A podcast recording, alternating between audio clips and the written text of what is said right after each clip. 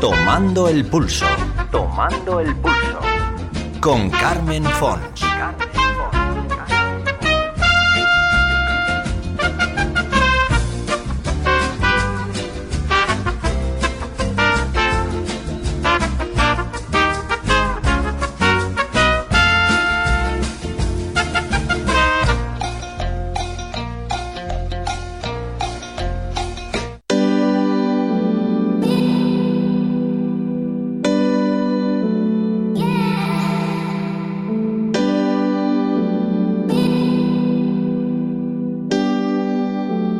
Los gatos son elegantes, atrevidos, curiosos y muy inteligentes.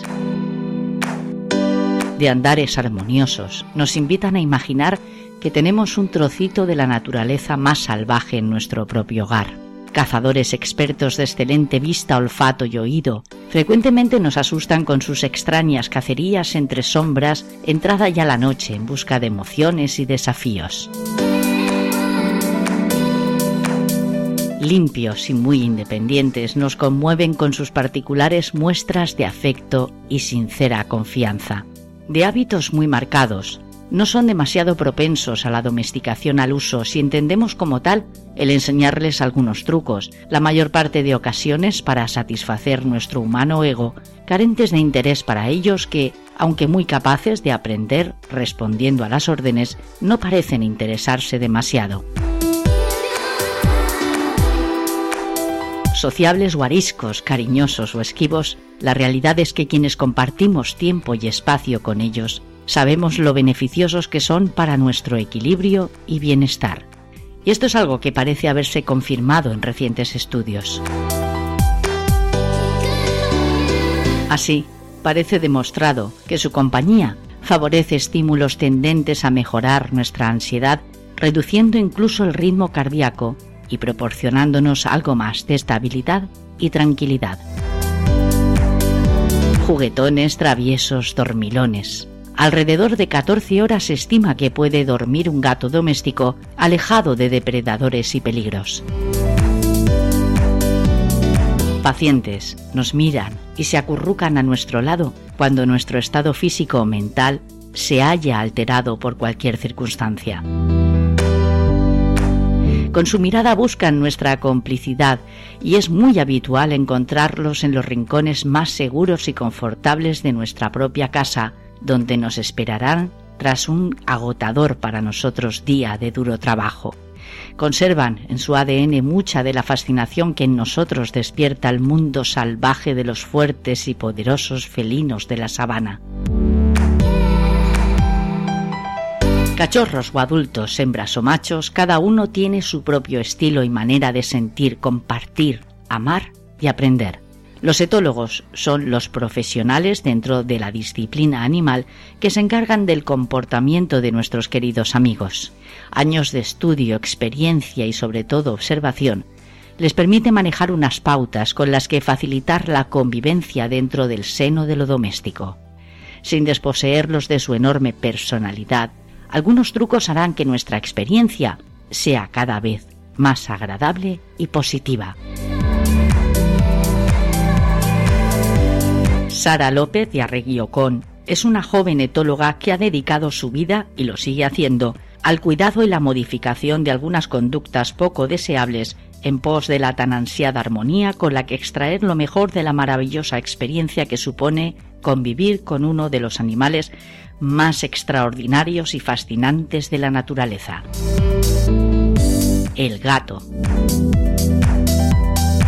Nuestra segunda invitada también es mujer, y como Sara, joven y decidida. Laura Melisa Corredor es colombiana y nos abrió en su momento las puertas del mundo de los sueños, los sentidos y el entretenimiento.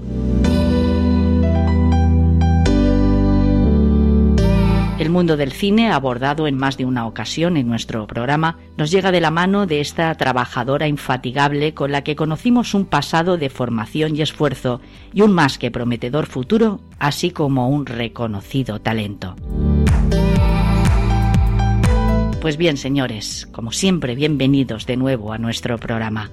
Hoy, dos grandes mujeres, dos jóvenes y emprendedoras damas que les invitamos a conocer desde este mundo. El nuestro, el mundo de la radio. Como siempre, bienvenidos.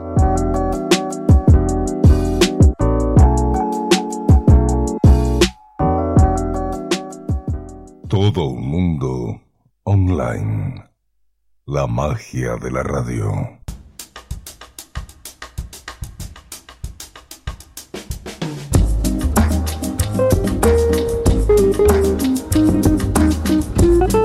Pamplónica de nacimiento, el destino y el trabajo, quiso que Sara López de Arregui Ocón partiera un buen día rumbo a Cataluña. Desde la preciosa Tarragona, donde actualmente reside y vive su particular historia de amor, maneja los hilos de su marca Meow Care. Seguir aprendiendo de los gatos y facilitar a los humanos que los acogen herramientas con las que mejorar el estrecho vínculo que normalmente se forja es uno de sus más notables objetivos. Verlos jugar, a los inquietos gatos es todo un placer que nos hace olvidar por completo las preocupaciones. Pero como cualquier ser vivo, también hay que tener en cuenta sus necesidades y los aspectos que acompañarán por siempre nuestra relación con este animal al que a buen seguro dedicaremos todo nuestro cariño y respeto.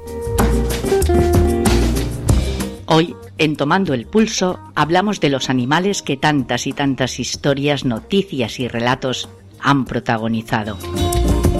Enigmáticos y caprichosos para muchos también, son poseedores de una fuerte conexión con lo sensitivo y espiritual.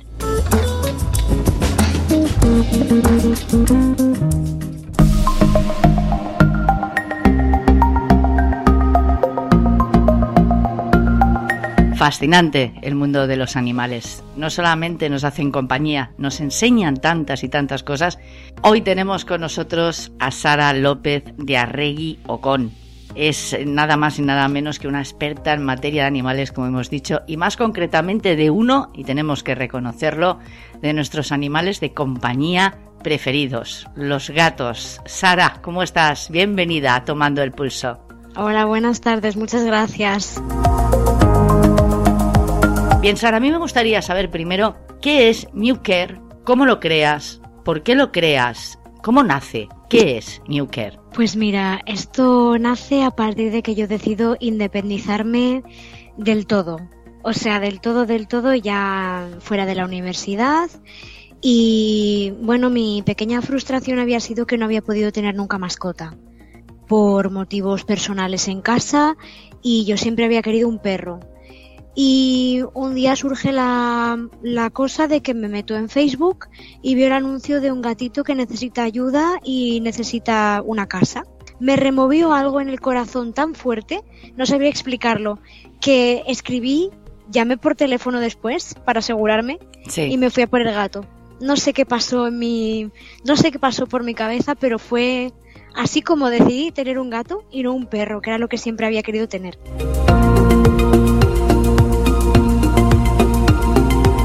Y pues bueno, me llevé a mi gato a Barcelona y sentí la gran necesidad de seguir conociendo a los gatos, porque mis amigas habían tenido, se los había cuidado alguna vez.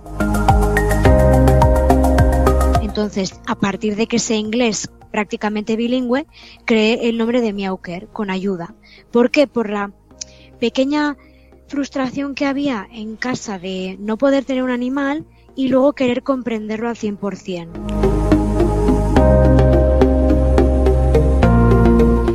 La etología es tan desconocida que mucha gente nos llama veterinarias, de hecho. Es una rama, digamos, externa a la veterinaria, como cuando haces medicina pero te especializas en psicología o en psiquiatría. Y aparte, ellos nos enseñan muchísimo cuidándolos. Entonces, esa también es una gran parte del aprendizaje. ¿Podríamos decir que el etólogo o la etóloga es un poco el psicólogo de los animales? Exactamente. De hecho, mucha gente cuando le digo, sí, mira, me dedico a la etología felina. ¿Necesitas ayuda? También sé un poquito de etología canina, pero mi especialidad son los gatos. Me dicen, perdona, ¿qué, me has dicho que eres? Y yo, bueno, etóloga, que significa más o menos, pues sí, psicóloga Gatuna, psicóloga de gatos. Psicóloga de gatos. Oye, ¿qué encuentras de especial, de fascinante? Porque tú has dicho en estos minutos, no sé, tu objetivo era más bien tener un perro, puesto que hasta ahora no habías podido tener ningún animal doméstico, a pesar, a pesar de tu afición a ellos, ¿no? De tu amor, de tu pasión por los animales. Pero ¿qué descubres en el mundo de los gatos que te anima a tener un gato? Yo pienso que su forma de ser ha sido lo que me ha eh, robado el corazón por completo.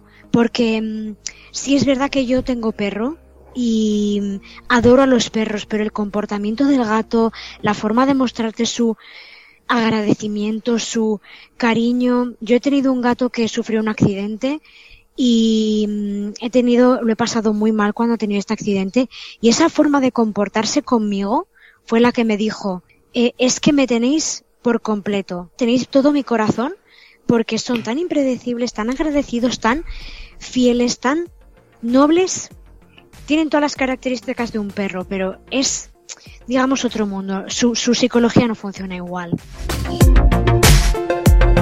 Que no creas que a todo el mundo, bueno, lo sabes perfectamente, ¿quién no lo va a saber? Y especialmente tú que te dedicas a ello, no todas las personas les gustan los gatos. ¿Por qué crees que se debe eso? ¿O a qué crees, mejor dicho, que se debe mira, eso? Mira, esto he escuchado muchísimos testimonios. Te, te podría decir dicen que son traicioneros, que no son cariñosos, que eso es un estigma muy grande que ojalá en algún momento de la vida, y se está normalizando más, se llegue a quitar ese estigma. Ya, pero como bien sabes también, algo de cierto hay en algunos aspectos porque son independientes, eh, no se confían fácilmente, no muestran sus partes, digamos, más vulnerables, como pueden ser, por ejemplo, eh, la barriguita, son animales altamente desconfiados en términos generales. Como tú dices luego, pues me imagino que hay personalidades de, gato y también personas que preparan al gato quizás pues para estar más en contacto con otros animales o con otros seres humanos. Pero en definitiva son animales que tienen su misterio. No hay que olvidar además que en el antiguo Egipto representaban una parte fundamental de la sociedad, incluso de, digamos, del misticismo, ¿no? De la religión y que en otros eh, ámbitos también se ha dicho de ellos que no sé, que son un poco ese vínculo misterioso entre lo humano y lo divino. ¿Crees que hay de cierto algo de esto? ¿Tú lo percibes de alguna manera o son topicazos que existen en torno al gato y que simplemente es un animal? Pues yo diría que casi casi medio salvaje, ¿no? Aunque lleva ya muchos siglos con nosotros, pero mantiene todavía en su ADN esa forma de entender el, el mundo desde, no desde la ventana de un hogar, sino desde la persecución de presas, el conseguir su propio alimento.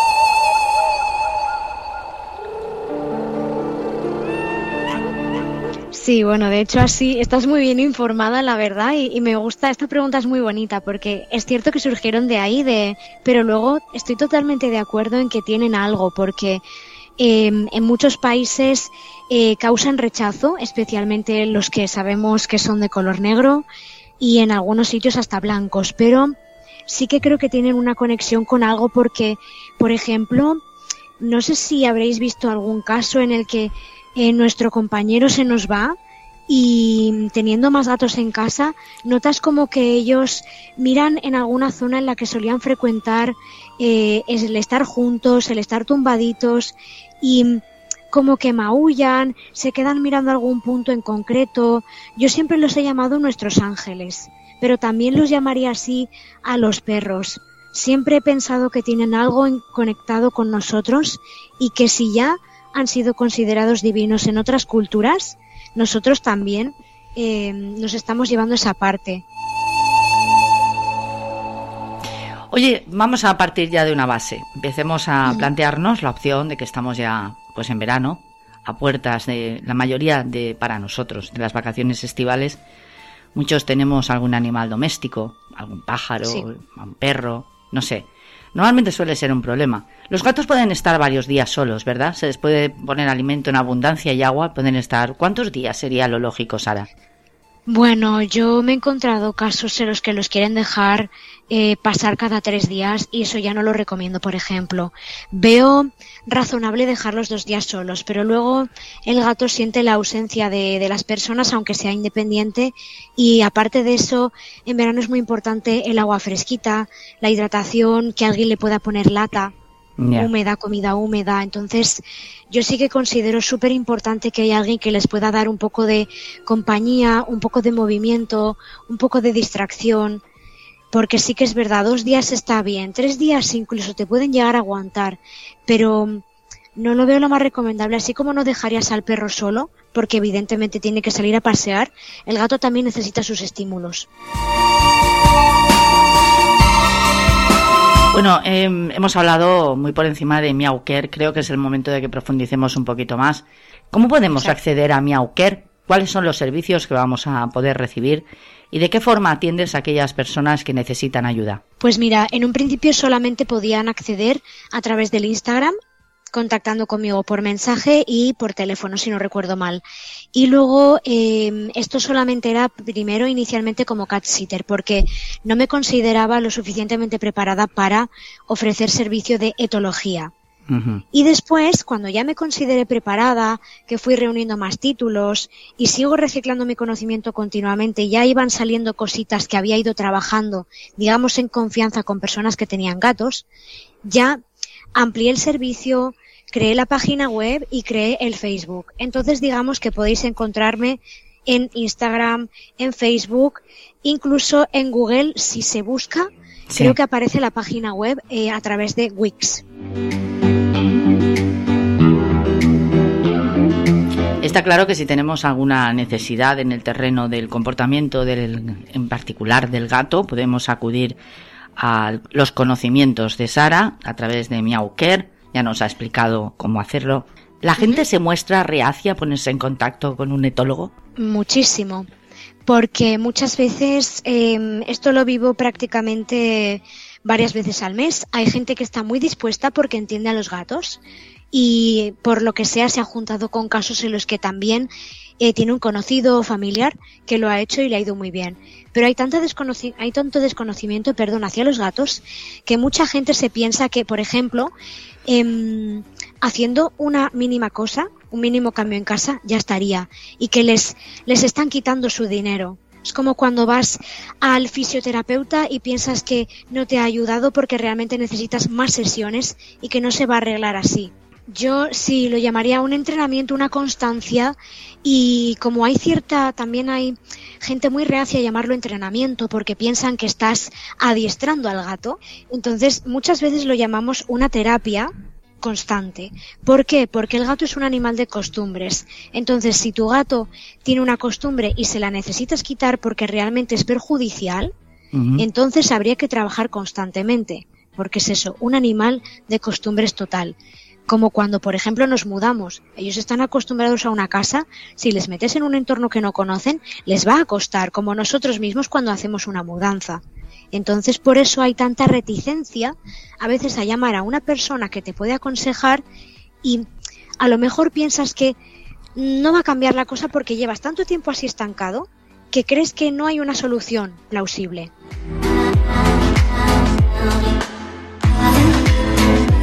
¿Qué experiencias has recibido tú más estimulantes y que recuerdas con más cariño de algunos de esos animalillos a los que has tenido que cuidar como cat sitter?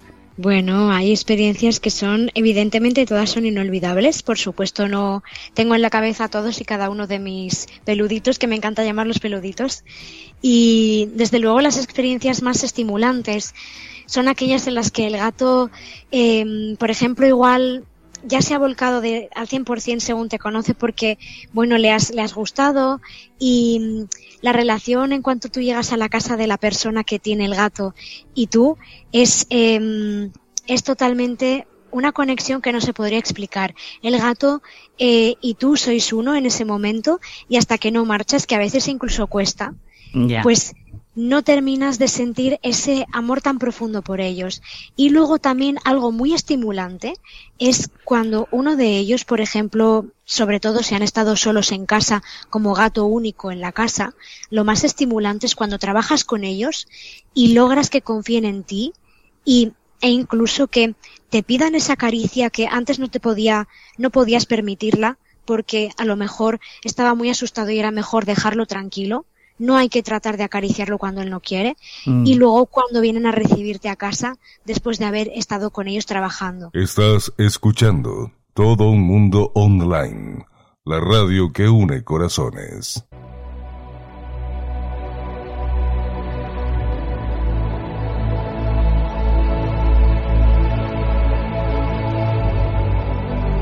Ya, digamos que te reconocen, te consideran un miembro más de su grupo Exacto. y eres, eh, bueno, pues su niñera, vamos a decirlo así, ¿no? Su cuidadora. bienvenida a casa. Claro, Eso es. su cuidadora preferida. Bien, ¿qué hay que hacer para ganarse la confianza de un gato? Sí, en ese aspecto yo los considero bastante exóticos porque la definición de animal exótico también viene, viene implícita como la palabra delicadeza porque lo he vivido también con, pajaritos y con algún que otro roedor.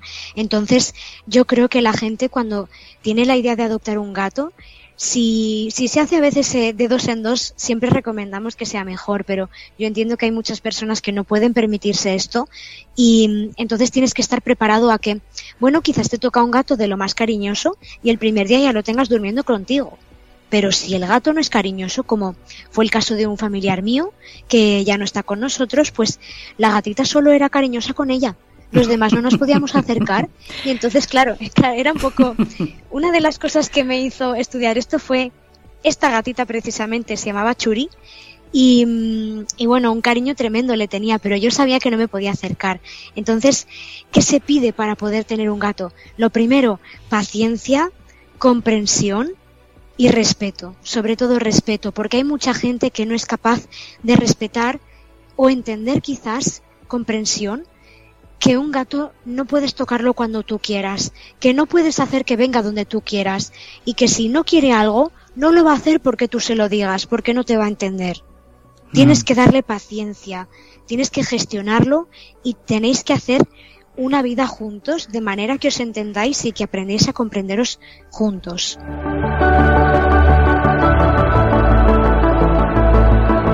Es curioso que además ellos se acercan especialmente a las personas que no sienten una devoción o una afición en particular por los gatos, ¿verdad?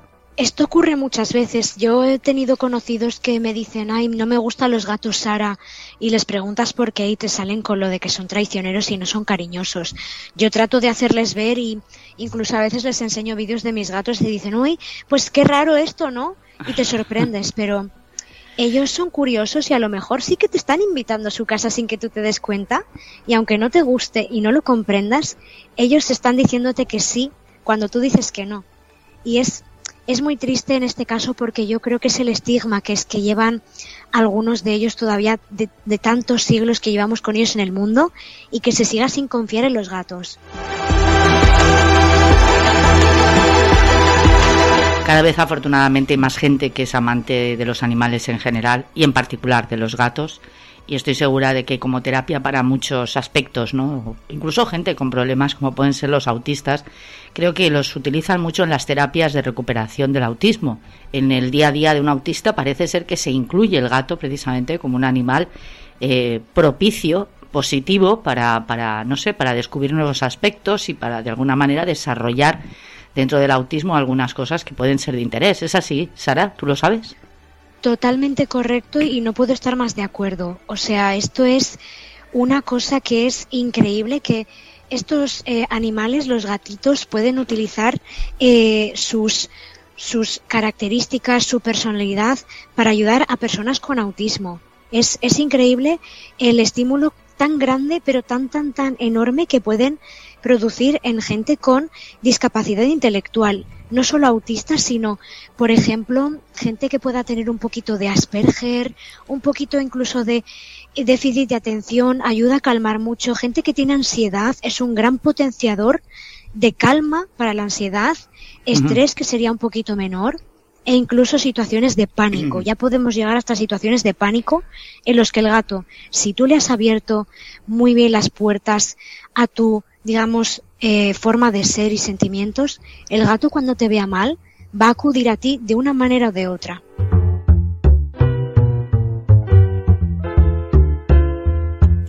parece estar demostrado que con los gatos y las personas que los amamos eh, se crea un vínculo muy especial. Y como tú dices, se descubren muchas facetas de su personalidad desconocidas por el grueso de los mortales, más por el estigma quizá que les acompaña y sobre todo por los prejuicios que porque se basen en una realidad.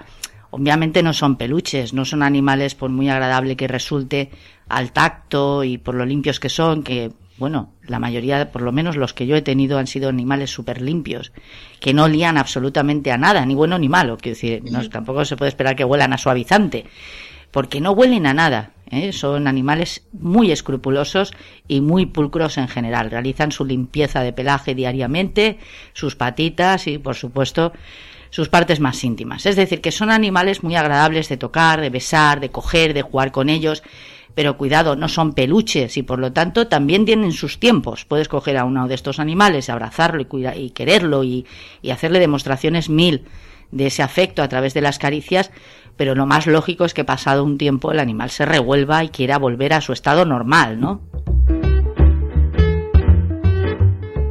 Todo un mundo online. La magia de la radio.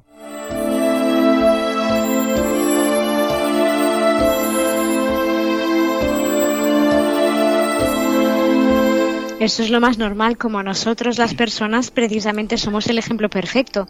Si estamos em, con una persona eh, todo el día y no nos dejan de tocar el brazo y tocar y tocar, al final te cansas, ¿no? Pero ellos tienen unos límites marcados. Cada gato tiene hay gatos que no tienen absolutamente ningún tipo de límite y uno de mis gatos precisamente, ya sea invierno o sea verano, le da igual el calor que pueda hacer. Él tiene que darte sus mimos diarios y le da exactamente igual el tiempo que pueda estar contigo. Pero hay gatos que tienen, digamos, la mecha, por decirlo de alguna manera, muy corta y que ellos mismos te paran. Pueden pararte con la patita o pueden pararte simplemente marchándose del lugar en el que estás. O con el rabo también es muy habitual que golpeen la cola, sí, de forma, sí que agiten mucho la cola. Eso quiere decir ya, me estoy empezando a cansar un poquito y sería mejor que parásemos. sí, sí, déjame ya, déjame ya que me estoy cansando. Es cierto. Exacto. Bueno, yo tengo que decir a nuestros oyentes que esta relación tan especial que nos une surge precisamente por una gatita, como han podido intuir en el transcurso de la conversación, de nombre Sweet, de la que soy, no sé si decir dueña, ama, no sé cuál sería un poco...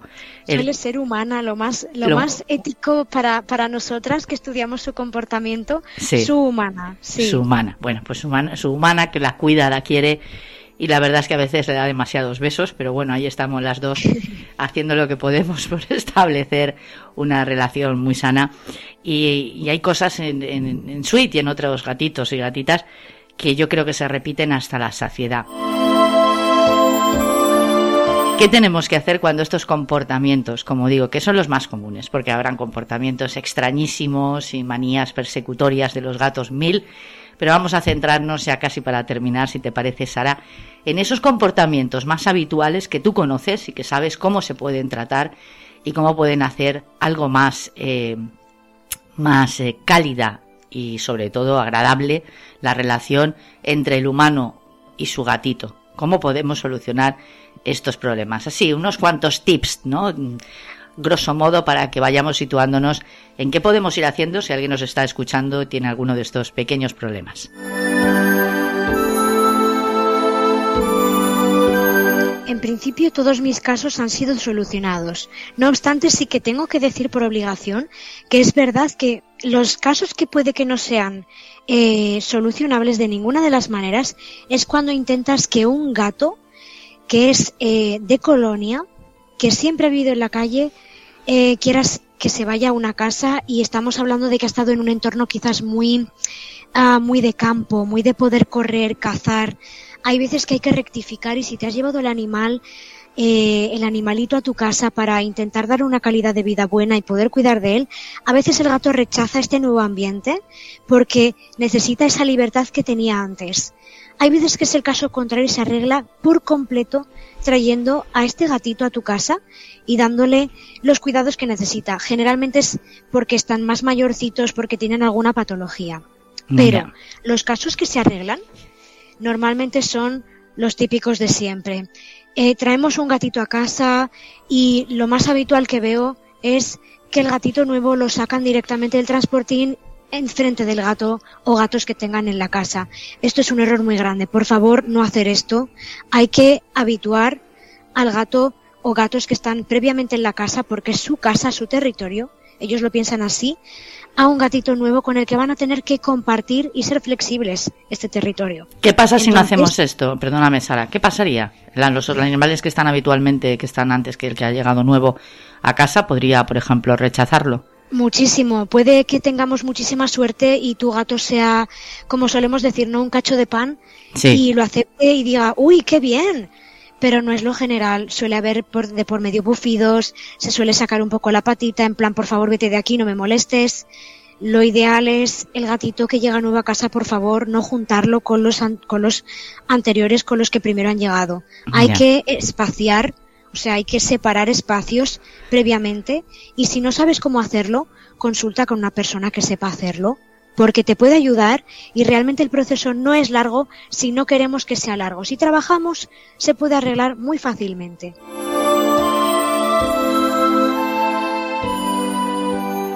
Estás escuchando a Carmen Fons en todo un mundo online. Esto es Tomando el Pulso.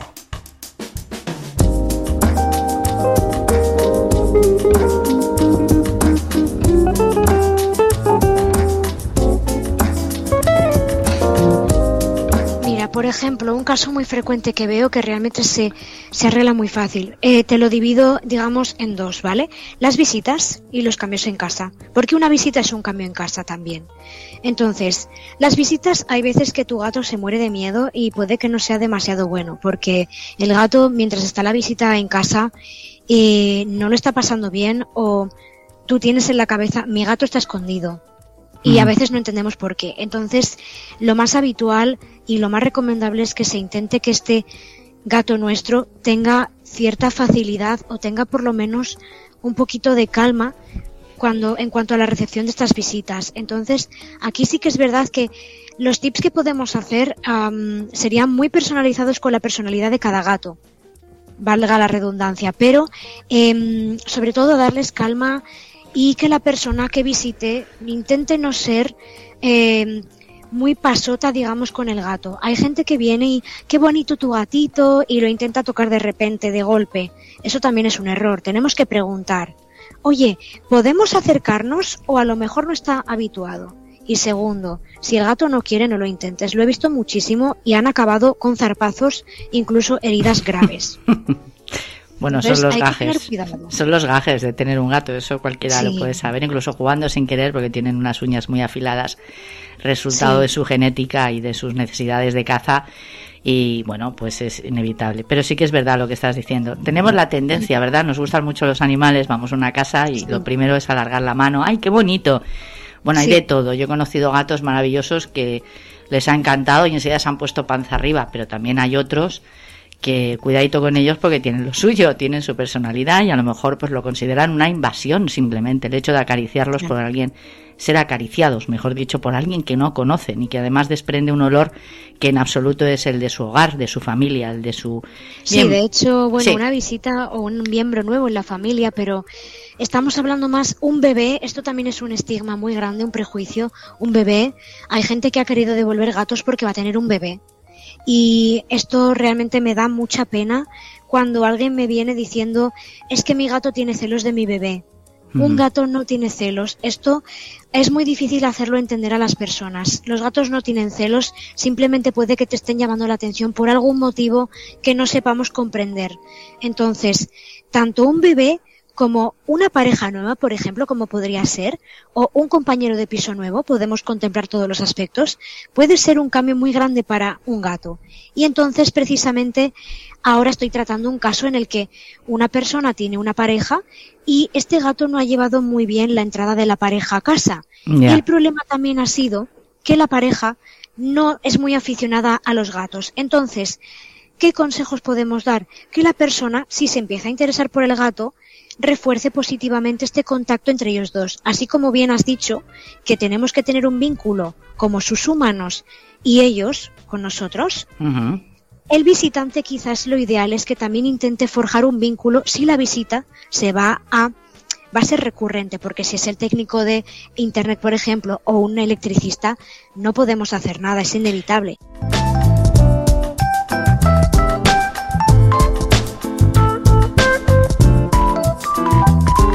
Sara López de Arregui con de Miau Care, cat sitter, etóloga, una experta conocedora de los animales, una mujer preocupada por el entorno, el bienestar sobre todo de los animales, en este caso en particular, además de los gatitos, ya nos ha dicho de dónde nos viene su afición. Muchísimas, muchísimas, muchísimas gracias por estar aquí en Tomando el Pulso. Eh, no cerremos la puerta a nuevas oportunidades, que yo estoy segura que se van a volver a repetir. Es más, tengo el convencimiento. Y Sara, un beso gatuno a todos tus pequeños, a tus peludos, como tú los llamas, y espero que pronto podamos hablar, pero solo para cosas buenas, no para que tengamos que corregir en absoluto en nada a Sweet. ¿Te parece? Esperemos que no. Muchísimas gracias por darme esta oportunidad y espero que mucha gente también pueda concienciarse y que aprendamos más sobre este animal tan bonito y tan curioso. Muy bien, Muchísimas gracias. A ti, un abrazo grande desde Valencia hasta Tarragona y hasta muy, muy, muy pronto. Chao, chao. Un abrazo enorme. Adiós, hasta luego. Desde Valencia, España, tomando el pulso con Carmen Fons.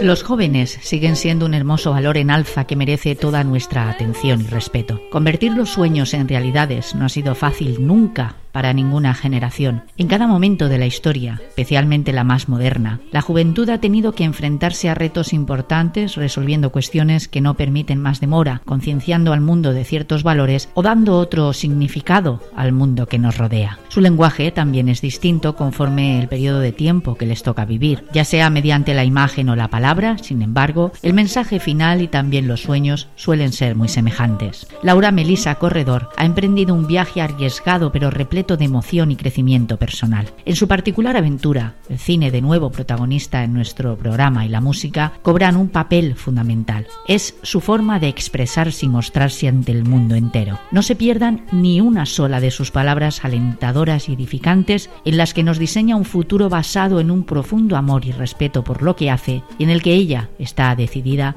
a depositar todas sus energías y talento. Bien, todo un mundo online siempre intenta, bueno, pues encontrar a gente que sea mínimamente interesante. Y dentro del segmento de población más joven se da la circunstancia de que, como siempre digo, son más las cosas que nos unen que las que nos separan. También cuando hablamos de Hispanoamérica y de Europa, concretamente de España. Tanto es así que el mundo del cine, el mundo de la producción musical, el mundo de lo audiovisual, que ha conocido un resurgir importante en los últimos años en nuestro país y se ha nutrido de valiosísimos eh, elementos creativos, pues también se repite al otro lado del océano esta experiencia y el caso es que tenemos hoy con nosotros en esa línea, y de eso nos va a hablar, a Laura Melisa Corredor. Ella es cineasta y productora musical. Laura Melisa, ¿me equivoco? Hola, bienvenida a todo un mundo online, bienvenida a Tomando el Pulso. Hola Carmen, muchísimas gracias por la invitación eh, a todas las personas que nos están escuchando. Eh, efectivamente soy cineasta, eh, em, la producción musical más que todo la, la, ejercemos con mi empresa, pero mi, digamos que lo que más hago, mi carrera primordial es, es la parte del cine y todo lo relacionado con el audiovisual. Tú has hablado de tu empresa, tan solo tienes 25 años y ya te has lanzado, eres una mujer emprendedora, eres colombiana, por otro lado. Sí, sí, sí, correcto. Pues la idea es que, digamos que desde que estaba en la universidad siempre trabajé en muchas cosas para pagarle pues los estudios y demás, pero siempre tenía como en la cabeza el deseo de crear algo propio, una empresa propia, nunca quise como trabajar 100% en, en empresas o ser toda la vida obrera, por decirlo así. Entonces se me presentó la oportunidad y conocí a una persona que es de hecho el productor musical de, de, de Maya, Maya's Motion, que es mi empresa, y la empezamos a crear hace más o menos un año. Estamos en eso junto con otras eh, personas que se fueron involucrando em, en, en, este proceso, más productores musicales, compositores, y pues básicamente así se, se dio la, la, empresa. Sin embargo, sorprende porque eres muy joven. Aquí en España, 25 años es prácticamente el inicio de la vida de una persona. acá es, no sé si será igual, pero normalmente hasta ya muchas personas estamos tratando de, encontrar un rumbo. ¿Es algo habitual en Colombia o es un caso aislado el tuyo? Sinceramente. No, la verdad yo creo que, que, hasta ya hay muchas personas haciendo cosas nuevas, o sea, gente queriendo emprender, gente queriendo hacer cosas diferentes. Obviamente hay de todo un poco, hay personas que a mi edad ni siquiera se han graduado, que están como en otro mundo y, y, por ejemplo en mi caso siempre quise como ser muy enfocada sobre lo que quiero lograr a futuro. Y pues si lo hago a esta edad, mejor. Claro, esta es una de las razones por las que nos ha llamado la atención la figura de esta mujer, de esta joven colombiana de 25 años, como hemos dicho, cineasta, productora musical y que además tiene su propia empresa. Entiendo que no eres novata en esto, por lo que has dicho.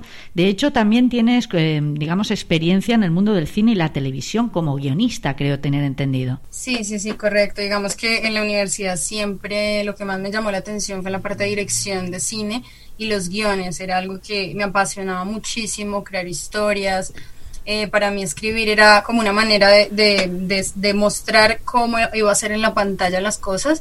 Entonces siempre buscaba la manera de, expresar a través de las imágenes y pues obviamente uno lo hace eh, primero por escrito. Todo este tipo de, emociones que uno presenta en la pantalla tienen que pasar por papel. Entonces me parecía muy, muy bonito poder empezar a, explorar esta parte del guion eh, adicional a eso, pues ya empecé como a dirigir mis propias cosas. Digamos que fue ir, probando un poco a poco, probando como el camino y me di cuenta que pues era una de las cosas que más me llamaba la atención también con toda la parte artística adicional que, que uno va adquiriendo en este camino.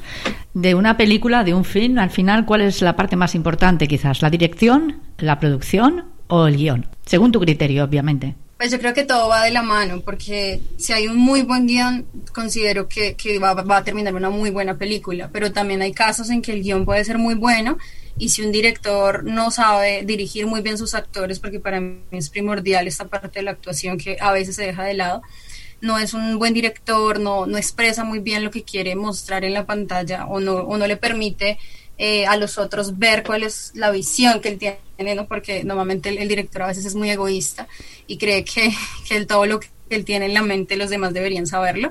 Y no es así, yo siento que, que es un trabajo en equipo, que no tiene que ser un líder en todo esto, entonces tienes un buen guion y aparte eres un buen director que sabe comunicar la idea a los demás, a tu grupo, yo siento que ahí es cuando las cosas empiezan a fluir. Y obviamente la producción es lo que te va a ayudar a impulsar eso. Entonces yo siento que todo es un engranaje y si hace falta una pieza, pues así mismo no, no va a funcionar igual.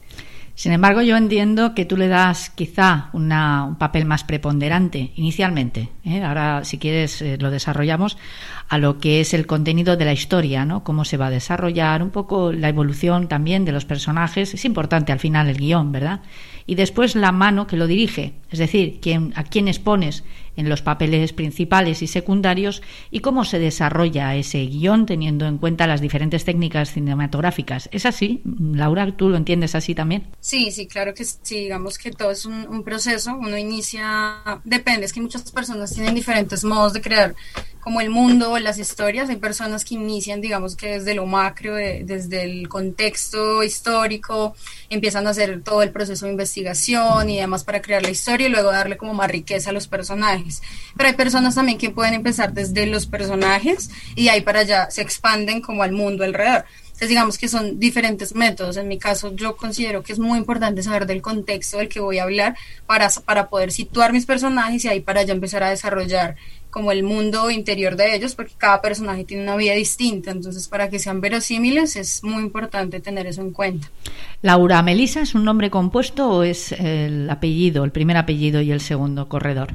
Laura Melisa es el nombre y Corredor Malaveres son los apellidos. corredor, perdona, ¿cuál es el segundo? Malaver. Malaver. Todo el mundo tiene unos comienzos, ¿verdad? Eh, yo te estoy escuchando, Laura, y me, estoy acordando de mis 25 años, que quedan, desgraciadamente para mí, muy atrás. Es ese momento en el que una ya se siente una adulta preparada para navegar en esta vida, ¿verdad? En solitario prácticamente, que cree que tiene un recorrido detrás porque ya se ha formado, ya tiene, en mi caso, yo tenía una cierta experiencia, por ejemplo, en un medio de comunicación, en la radio, porque yo empecé muy jovencita, con tan solo 18 años. Eh, no sé, mi historia se asemeja un poco en, esa, en ese sentido a la tuya. Yo considero que tú eres una de esas personas edificantes. ¿Sabes lo que quiere decir edificante? Una persona que sirve de modelo a otras, alguien que impulsa a los demás a seguir su camino, alguien que muestra que todo es posible en esta vida. ¿Te gusta considerarte así? Claro, me encanta. Y si, pues en algún momento sí me han dicho eso, como que siempre que yo cuento, hablo de las cosas, siempre digo como las dificultades están en la cabeza y si uno se propone algo no lo puede lograr. Entonces sí me parece acertado. ¿Desde cuándo tienes esta empresa y eres directora creativa y además fundadora de Mayas? ¿Se llama así? ¿Lo he dicho Mayas Motion, sí. Mayas Motion. Em, ¿Desde cuándo? ¿Cuántos años eh, tiene esta empresa? ¿Cuándo la fundas? Eh, eso fue, iniciamos en el, en, más o menos en octubre con la idea. La idea ya estaba como en la mente de muchos, pero nunca había sido como creada del todo. Y digamos que en diciembre empezamos a andar. Entonces fue como desde el año pasado, en esa fecha. O sea que tiene un pues, año. sí, nos llevamos mucho tiempo, pero igual es un año en el que pues hemos rechazado ofertas laborales de otras cosas por estar 100% en empresa y es difícil, debo decir que es muy difícil eh, emprender eh, porque obviamente siempre se presentan otro tipo de, ofertas, pero uno tiene que decidir si quedarse 100% con la empresa o empezar a hacer otro tipo de, de cosas que mm, probablemente te van a desviar del camino. Entonces siento que es, es todo un reto, pero pues me alegra lo que estamos haciendo ahora porque hemos, digamos que avanzado un montón en todo. Eh, hablaba de que todos tenemos un comienzo y es así, así es como yo lo siento, ¿no? Que cada uno de nosotros sabe qué momento se encendió esa especie de lucecita que nos dijo, este es tu camino, tienes que intentarlo y empiezas a llamar a puertas y empiezas a pedir cosas y empiezas no a pedir cosas de forma gratuita, sino, entiéndeme, empiezas a solicitar esa información, de qué manera puedes comenzar. ¿Cuál es ese momento en el que Laura Melisa Corredor se da cuenta de que su auténtica vocación a lo que se quiere dedicar es al cine. Eso fue un, proceso bien, bien difícil, porque yo desde muy pequeña decía, teniendo yo creo que seis, cinco años, yo les decía a mis papás, yo quiero ser productora de películas, siempre decía eso, me gustaba también mucho la actuación, pero digamos que no, no lo tomaban como tan en serio, o sea, como que esa carrera, es, decir, bueno, en algún momento lo hará, pero por lo menos estudia algo que le, le dé plata. Entonces, digamos que ahí yo me desvié y empecé como intentando hacer otro tipo de cosas, pero yo siento que uno tiene como un llamado en algún momento para, para el arte, por ejemplo, si uno es artista más que todo, y es algo que uno siempre le empieza a llamar nuevamente y digamos que ya después yo dije, no, pues empecé a estudiar otra cosa que no me gustaba, yo dije, no, es que uno no tiene que estudiar lo que uno no le gusta, uno tiene que estudiar algo que le, que le apasione, que le interese, porque así mismo lo va a hacer mejor en la vida. Entonces ahí fue cuando yo empecé a mirar carreras, empecé a buscar y me encontré con la carrera de cine y, y, en la universidad como que empecé a ver todo este, este mundo y todo lo que podía lograr. Era como una unión de muchas artes y eso me llamaba mucho la atención y era difícil porque no había, digamos, los recursos para pagar la carrera. Yo soy una persona, digamos, que creía mucho en Dios y yo decía como, bueno, pues Dios, si, es para mí esto, eh, algo, algo pasará y yo voy a poder seguir estudiando. Y justo ese semestre me gané una beca y pude continuar estudiando y fue como pues algo muy bonito que yo dije como bueno por acá es tal vez por acá es el camino y realmente las cosas se fueron dando de un momento a otro ya pude conseguir el resto de recursos para pagar la universidad y, así mismo pues empezaron a llegar cosas nuevas lo de lo de la empresa y otro tipo de cosas que han venido sucediendo la verdad casi que sin pedirlas han venido llegando. Digamos que el camino se te ha ido sembrando no de buena suerte. Pero porque tú también has puesto de tu parte, porque has generado las oportunidades que te han dado las ocasiones para triunfar, para conseguir pequeños objetivos. Sí, eso es, eso es muy, muy, muy clave lo que dices, porque yo siempre he dicho que uno llama las cosas, si uno está con una mente, digamos, negativa, uno todo el tiempo es pesimista sobre lo que está ocurriendo, o cree que está en la ruina, o que nunca las cosas van a salir, de verdad que ese tipo de palabras hacen que las cosas nunca salgan. Mientras que si tú eres una persona que todo el tiempo está pensando en que las cosas van a salir o que se van a dar o que si tienes una, una visión de lo que quieres lograr, en algún momento esas cosas van a llegar aún sin necesidad de estar como pidiéndolas, muchas veces llegan solas. ¿Crees como joven de este siglo XXI eh, bueno, tú te has incorporado de una forma muy natural nueva, a las nuevas tecnologías, a esta nueva era que a muchos de nosotros, por edad, lógicamente, nos era ajena y hemos tenido que, bueno, pues esforzarnos en ese sentido.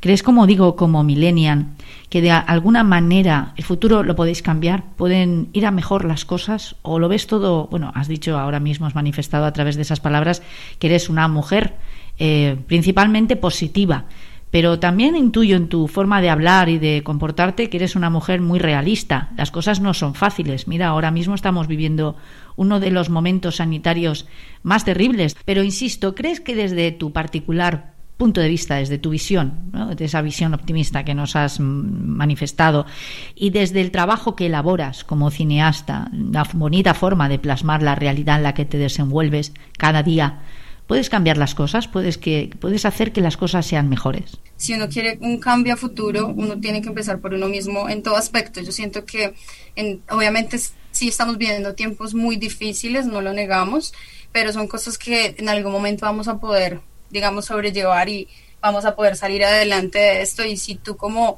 digamos, yo, yo veía muchas cosas que pasaban en pandemia y yo decía, es bonito como en muchos países cómo se ayudan entre ellos a pesar de lo que está sucediendo, cómo hemos dejado de, de ver solo la parte individual, de ver solo lo material, de ver todas estas cosas y empezar a, ver más allá de lo que es la vida realmente. Entonces ahí es cuando me di cuenta que si tú como persona puedes aportarle a los demás, puedes ayudar, puedes dar un granito de arena por ejemplo, en esta pandemia, cuántas personas no tuvieron, digamos, alimentación o no tenían la posibilidad de quedarse en sus casas en la cuarentena y cómo, eh, a pesar de, de, todo lo que estaba pasando, muchos fueron y les llevaron un mercado y ese tipo de cosas. Sí, esas acciones pequeñas digo que, que, hacen la diferencia, que uno en la vida no puede pensar solo en, en, uno mismo. Y yo siento que desde ahí empieza el cambio, cuando uno empieza a ver más allá y a querer hacer algo por los demás, querer hacer algo por la sociedad. Si todos nos uniéramos como pensando de esta manera, siento que no habría como tantos problemas en la vida de, de estar chocando por, por, digamos, no respetar la opinión del otro, muchas cosas que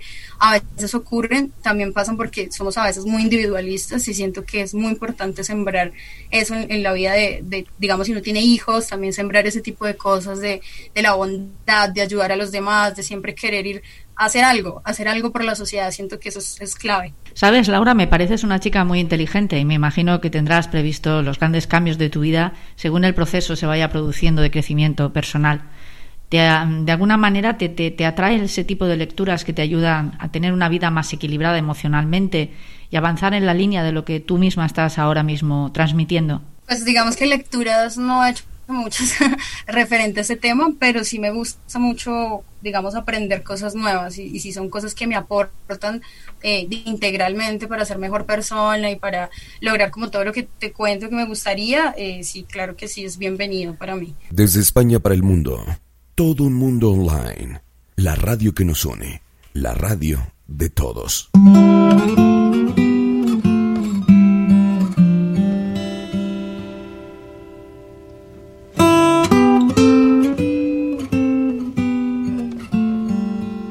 y digamos así, como que, que, que siempre busqué esas, ese tipo de películas que me llamaran mucho la atención, películas como ya de Jean-Pierre Jeunet también me, encanta, me parece un director excelente, ese sí es francés, y así mismo como que siempre busco lo que te digo, como historias muy eh, digamos, que me, muy naturales, donde se pueda ver la actuación de actores que, que, yo diga como realmente me tocan, me identifico con ellos, siento que eso es importante. Y con mensaje, con mensaje subliminal o no tanto, sino que haya un mensaje, un contenido que a ti te llegue al corazón y que te anime a seguir adelante. Bien, bueno, Correcto. estamos hoy hablando con, en Tomando el Pulso con Laura Melisa Corredor, una jovencita de Colombia, 25 añitos tan solo, que ya tiene su propia empresa. Es directora creativa y, por tanto, fundadora de Mayals Motion, una agencia de producción musical y audiovisual. Háblanos ahora de esa parcela tuya de la música. Eh, sí, bueno, digamos que, que la música también fue algo que me acompañó desde muy pequeña. Eh, siempre me llamaba muchísimo la atención. Yo, eh, digamos que yo cuando era muy pequeña era muy tímida y se me dificultaba mucho cantar en público, pero era algo que a mí me encantaba pero entonces yo lo hacía solas, ahí como una infidencia.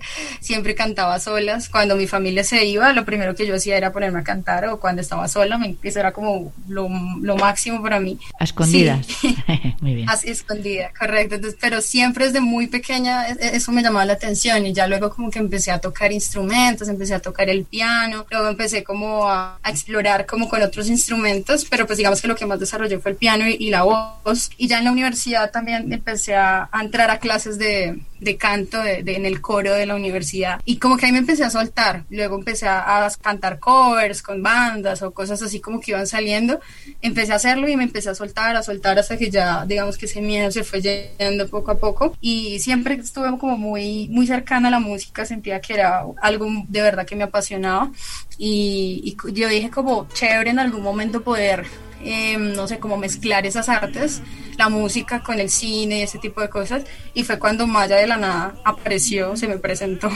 Hiciste la combinación perfecta, digamos, ¿no? Las dos, las dos, eh, digamos, los dos elementos que te cautivan, pasión de realmente en este mundo, la música y el cine. Bueno, esta jovencita, hemos dicho, tiene 25 años y ya tiene seis películas en su haber, en su pasado, en su currículum vitae. ¿Con cuál de ellas te quedas? Yo diría que la más linda y la que tengo más recuerdos es el documental que te conté, precisamente por todo lo, lo, que tiene anteriormente a realizarlo. Los, los otros que he realizado siento que han sido más como experimentos en la parte de ficción. Eh, actualmente estoy escribiendo una historia que es muy linda, que me encanta y todavía no la, no la hemos podido rodar, pero siento que cuando la ruede esta va a ser como para mí y la ópera prima son la esencia permanente. Pues yo realmente digo que, que en la vida uno tiene mucho para hacer y uno de los, de los sueños grandes que yo veo a futuro es, es, no tanto como la fama o el reconocimiento de estas cosas, sino realmente lograr muchos de los planes que tengo en la parte artística, y eh, poder precisamente estar en, en, el cine haciendo lo que amo, haciendo películas que realmente cautiven a los espectadores, películas que le lleguen a las personas. Y como yo te decía, yo siento que uno puede desde, desde la forma en como uno lo vea, uno siempre puede aportarle a la sociedad algo, algo de uno no puede dejar y yo siento que a través del arte, a través del cine o la música, uno puede aportarle algo a la sociedad y yo siento que eso es una de las cosas más bellas, no sea a futuro que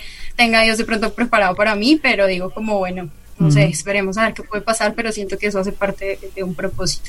Sabes que para ser una excelente creativa tienes que tener un mundo interior muy rico. ¿Estás dispuesta a viajar, a conocer otros mundos, a conocer a otras personas, eh, gente diversa, diferente a ti? Claro que sí, sí, siempre me ha llamado muchísimo la atención eso de, viajar, de conocer culturas, de ver siempre como en diferentes ámbitos cómo se mueven las cosas, porque obviamente como tú decías anteriormente, a veces la verdad no es, es una sola verdad, a veces como yo lo veo y a futuro me puedo dar cuenta que tal vez estaba equivocado en muchas cosas, pero eso es algo que uno tiene que estar dispuesto y tiene que estar abierto a ver cosas nuevas, a escuchar cosas nuevas, a entender la vida siempre de una manera distinta, pero buscando eh, como formarse todo el tiempo como una persona integral. Te voy a sacar una promesa, que a partir de ahora me tengas entre tus contactos preferidos y cuando inicies cualquier trabajo y vayas camino de un éxito, me lo hagas saber para que nosotros, desde todo el mundo online, podamos dar difusión. ¿Te parece? Súper, me encanta, Carmen. Claro que sí, te agradezco muchísimo. Eh, agradezco realmente a Dios primeramente este, este espacio por permitirme hablar de, mis sueños, de mis metas, de lo que quiero lograr y precisamente es una, una forma de mostrar que la voz de la mujer como ha venido realmente mm, durante todo este tiempo, digamos, la brecha del cine y también la parte artística, que muchas veces la figura de la mujer ha sido desdibujada y siento que ahora estamos como viviendo nuevos tiempos en los que nosotros como mujeres podemos no tanto como pasar encima por encima de los demás porque ya sería como algo más eh, visión más feminista. Yo lo veo más como un equilibrio entre los géneros en donde nosotras como mujeres también podemos decir mira somos capaces de hacer esto y siento que es importante que uno desde joven empiece a plasmarse como una visión a futuro de lo que quiere lograr y que no importa el género, no importa la edad, no importa muchas cosas, a veces ni siquiera lo económico es tan importante, si tú tienes realmente en la cabeza lo que quieres lograr. Laura, gracias. Gracias Carmen, qué bonito, muchísimas gracias. Tomando el pulso, tomando el pulso, con Carmen Fons.